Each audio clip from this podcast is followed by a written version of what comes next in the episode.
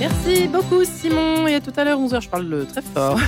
Dans un instant ce sera la bulle d'oxygène, euh, je vous le disais, euh, spéciale Ukraine, mais tout de suite allez, venons-en au fait avec vous, hein, chère Marie-Léla, bonjour, bienvenue. Bonjour Marie-Ange, bonjour à tous. Jérôme Thomas, bonjour. Bonjour. Merci d'être avec nous un an jour pour jour après l'invasion de l'Ukraine par la Russie. En ce triste anniversaire, sa béatitude, Sviatoslav, archevêque majeur de l'Église gréco-catholique ukrainienne, invite à une journée de prière et de jeûne. Jérôme Thomas, vous êtes séminariste au sein de l'Église gréco-catholique ukrainienne, en mission aux côtés du père Ostapiuk pour les paroisses ukrainiennes à Vincennes, Saint-Germain-en-Laye et Paris, bien évidemment. Dites-nous pour commencer, comment est-ce que vous allez vivre cette journée? Euh, Nous, particulièrement, donc c'est une journée de jeûne qui est très importante pour nous une journée de prière et on va particulièrement faire une veillée de toute la nuit cette nuit, donc euh, de 9h du soir ce soir à 6h du matin demain. Voilà, pour, euh, pour, pour prier, pour demander au Seigneur euh, la paix et, la victoire. Ça va faire donc tout juste un an. Quel est l'état d'esprit peut-être au séminaire eh bien, nous, on est, on est toujours étonnés de, du fait que l'Ukraine soit toujours debout. Euh, c'est vraiment ça, ça, a été une surprise euh, que, que, l'Ukraine tienne dès les premiers jours et, résiste à, à, l'attaque. Et aujourd'hui, euh, un, an après, on est on est heureux, mais on, aussi il y a beaucoup d'angoisse par rapport à la nouvelle offensive qui se prépare, on suppose, de la part des Russes. Que faisiez-vous le 24 février 2022, donc il y a un an juste? Euh, J'étais en propédeutique euh, à Paris-le-Monial. Euh, donc j'étais dans, pendant dans ce cycle de formation de, première année. Voilà, et j'ai été impacté vraiment fortement parce que pour Pau, ça signifiait aussi la, la fin. moi, je pensais vraiment que l'Ukraine allait tomber dans les, dans les, proches, dans les jours suivants. Et c'était aussi la fin de notre Église euh, gréco-catholique ukrainienne, puisque à chaque fois qu'on est sous domination russe, on est persécuté et supprimé. Voilà. Aujourd'hui, l'Église euh, gréco-catholique ukrainienne, euh, vous êtes donc rattaché, votre séminaire est rattaché à l'éparchie, enfin l'éparchie est rattachée à la grande Église gréco-catholique ukrainienne. Quelle est sa spécificité et peut-être nous raconter aussi votre parcours? Pourquoi est-ce que vous décidez de rejoindre cette Église? Donc, euh, l'Église gréco-catholique ukrainienne, c'est une des, des, 23 églises euh, orientales en communion avec Rome, en pleine communion avec Rome. Donc, nous sommes pleinement catholiques. C'est la plus grande. On a 5 millions 5 à peu près de, fidèles, euh, en particulier en Ukraine, mais aussi dans le monde entier, avec une forte diaspora. Et moi, je, du côté de ma mère, ma mère est libanaise et donc du côté de ma mère, il y a aussi des, gréco-catholiques, mais du, du, côté du Liban, et aussi des maronites. Donc deux, deux autres églises orientales, les melkites et les maronites. Et moi, j'ai été très marqué par, mes racines orientales. Et finalement, euh, j'ai trouvé, ma place. Je me suis senti vraiment à la maison dans, l'église ukrainienne de, Lyon. Et j'y ai trouvé ma place, voilà. Et vous la découvrez euh, comment cette église euh, au début, euh, je voulais simplement voir des liturgies orientales, euh, voir comment elles étaient célébrées. Et euh, l'église ukrainienne de Lyon, elle célébrait non seulement le dimanche, comme la plupart des églises orientales qui n'ont pas la capacité, vu le nombre de fidèles, à célébrer la semaine. Et l'église ukrainienne, étant plus forte de membres, pouvait célébrer aussi la semaine. Voilà. Qu'est-ce qui la distingue peut-être des autres églises orientales? Qu'est-ce qui vous a tout particulièrement attiré? Euh, déjà, elle est, elle, est, elle est de rite byzantin, donc, euh, c'est, donc euh, on partage ce rite et, ce rite et c'est, cette spiritualité, cette théologie avec les, ce qu'on appelle les orthodoxes en général. Et, et elle, a, elle a une longue histoire. C'est, c'est aussi une, une, des premières églises orientales à, à, avoir été, à avoir été en pleine communion avec Rome. Voilà. Elle autorise le mariage des prêtres? Oui, on peut être, on peut se marier avant, avant l'ordination diaconale, oui. Euh, c'est ça. Jérôme euh, Thomas, vous êtes donc euh, séminariste au sein de l'Église gréco-catholique ukrainienne depuis un an et demi à peu près. Oui. Vous avez fait un séjour, vous êtes allé en Ukraine. C'était en été, au cours de l'été 2021. Qu'est-ce qui vous avait marqué à l'époque? Ah, on, jamais on n'aurait pensé que, le conflit de grande envergure allait commencer, puisque pour les Ukrainiens, le conflit était déjà là depuis 2014. C'est très important pour les Ukrainiens de, répéter ça. Euh, c'est que pour eux, c'est que, je veux dire pour nous, c'est qu'une escalade du, conflit. Mais euh, dans le Donbass, les, Ukrainiens se battaient déjà contre les Russes. Se battaient pas contre d'autres Ukrainiens, mais contre des Russes. Donc vous avez vécu euh, toutes ces difficultés déjà? À l'époque Alors, on ne le sentait pas. Moi, je suis allé à l'ouest de l'Ukraine. On ne sentait pas du tout la, présence de la guerre. Mais c'était dans les esprits parce que chaque, jour ou chaque semaine, les, Ukrainiens perdaient quelques soldats.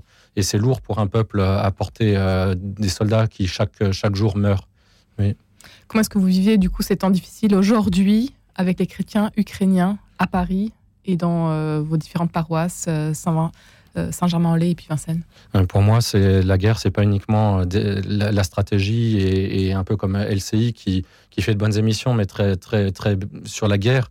Et pour moi, c'est avant tout des, visages, des personnes que j'aime, que j'admire.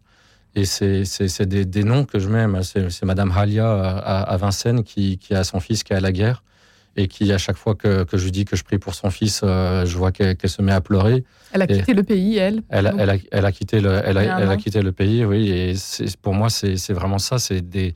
Enfin, je, je, je, vois. Ben, J'étais chez dans la famille d'un prêtre aussi le, le, premier jour où les Russes ont envoyé une centaine de missiles sur l'Ukraine. Et j'ai vu physiquement le, prêtre et sa famille s'affaisser. Euh, voilà, les, vraiment, ce, ce, peuple porte très lourd cette guerre. Quel regard portez-vous sur l'actualité ukrainienne euh, et du coup euh, tout le drame qui s'y joue euh, encore aujourd'hui? Vous avez dit que vous pensiez que ça allait se finir très rapidement finalement par une défaite. Aujourd'hui, vous parlez de victoire. Si Dieu oui, veut. oui je, pense que on, espère. Enfin, les, Français ont très souvent l'impression que, que, que, les Ukrainiens veulent pas se mettre à la table des négociations. Euh, et qu'il faudrait arrêter la guerre comme ça. Mais la guerre, on ne peut pas l'arrêter comme ça, tout simplement parce que ne, finir sur une mauvaise paix comme ça, avec euh, une bonne partie du territoire ukrainien qui est sous domination russe, euh, c'est pas c'est pas c'est pas la paix et la guerre va va, va se reproduire parce que euh, le, territoire est disputé. Ça peut pas se passer comme ça. Qu'est-ce qui vous inquiète peut-être vous aujourd'hui? Moi, ce qui m'inquiète, c'est la position de beaucoup de Français, y compris de nombreux catholiques que, que, que je connais, qui euh, ont une vision euh, de, de, la situation qui est complètement euh, contraire à ce que nous, les Ukrainiens, on pense.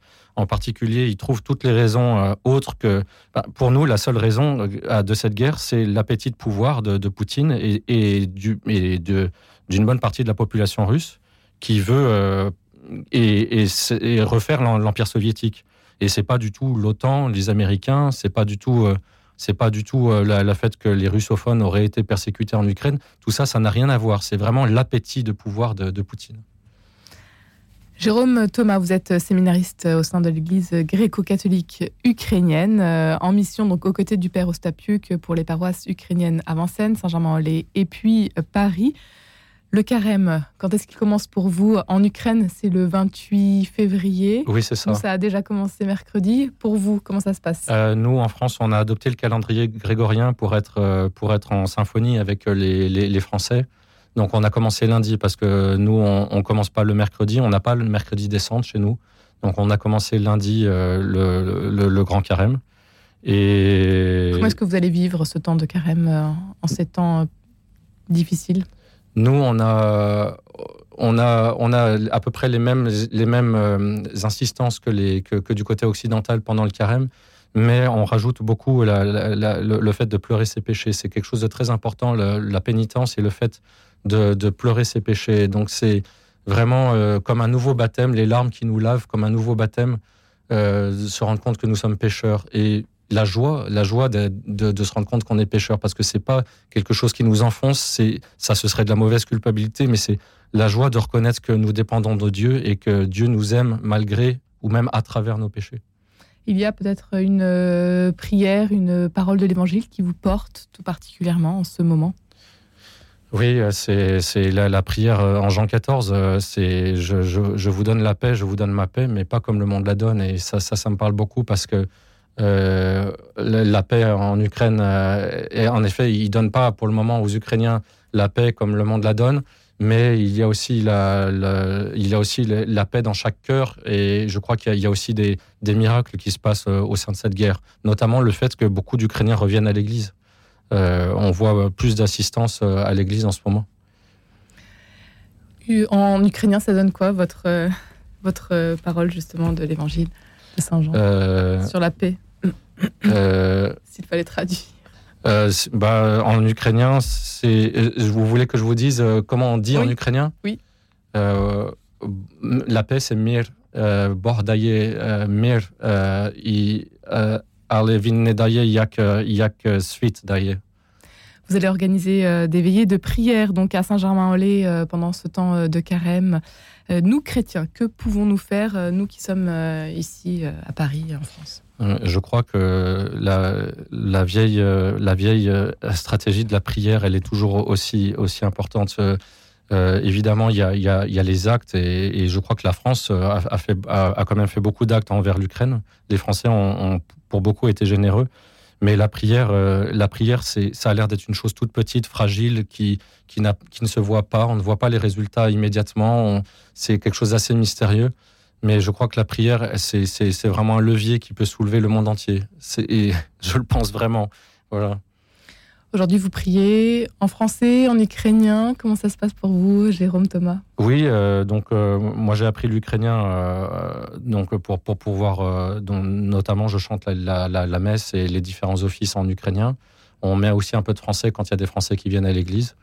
Le lundi soir aussi à la, à la cathédrale, donc à Saint-Germain, à côté de Saint-Germain-des-Prés, je, je, chante pour que la liturgie, la liturgie, la messe en français. Voilà. Votre invitation à la veillée de prière, donc euh, c'est euh, c'est pour quand? C'est quand est-ce que vous organisez votre veillée à Saint-Germain-en-Laye? Donc euh, ce soir, ce soir. ce soir. à 21h, on a cette veillée de, de prière à l'église des franciscaines à Saint-Germain-en-Laye toute la nuit. Voilà, prier, demander au Seigneur le don de la paix. Voilà.